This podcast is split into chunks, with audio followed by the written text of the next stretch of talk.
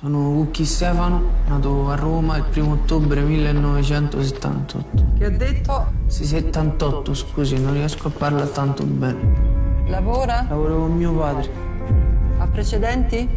Sì, non per droga. Si dichiara innocente o ammette l'addebito? Allora io mi dichiaro innocente per quanto riguarda lo spaccio e colpevole per quanto riguarda la detenzione.